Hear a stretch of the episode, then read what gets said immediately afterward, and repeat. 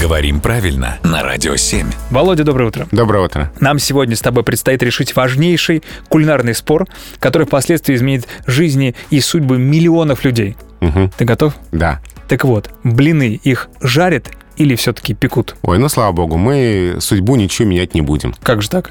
А дело в том, что оба этих выражения зафиксированы в словарях русского языка. По отношению к блинам? да. Мгм. Если мы откроем большой толковый словарь русского языка, мы увидим там выражение «нажарить блинов». Так?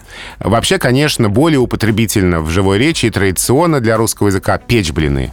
Даже есть такое выражение, работает как блины печет. Мгм. То есть очень быстро. Да.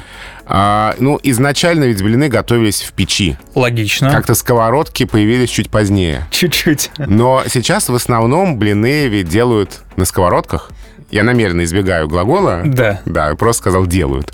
А на сковородке блины все-таки скорее жарят. Кстати, блины иногда делают, ты прав.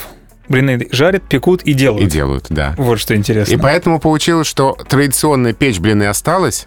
В связи с новым способом приготовления мы можем сказать «жарить блины». Э, И оба эти выражения для русского языка нормальны. То есть те, кто говорит, что «жарить блины» — это ошибка, он не вполне прав. Главное, чтобы блины были вкусные. Это правда. Это правда. Но еще раз, более употребительно традиционно, но не единственный возможный вариант это печь блины. Спасибо большое.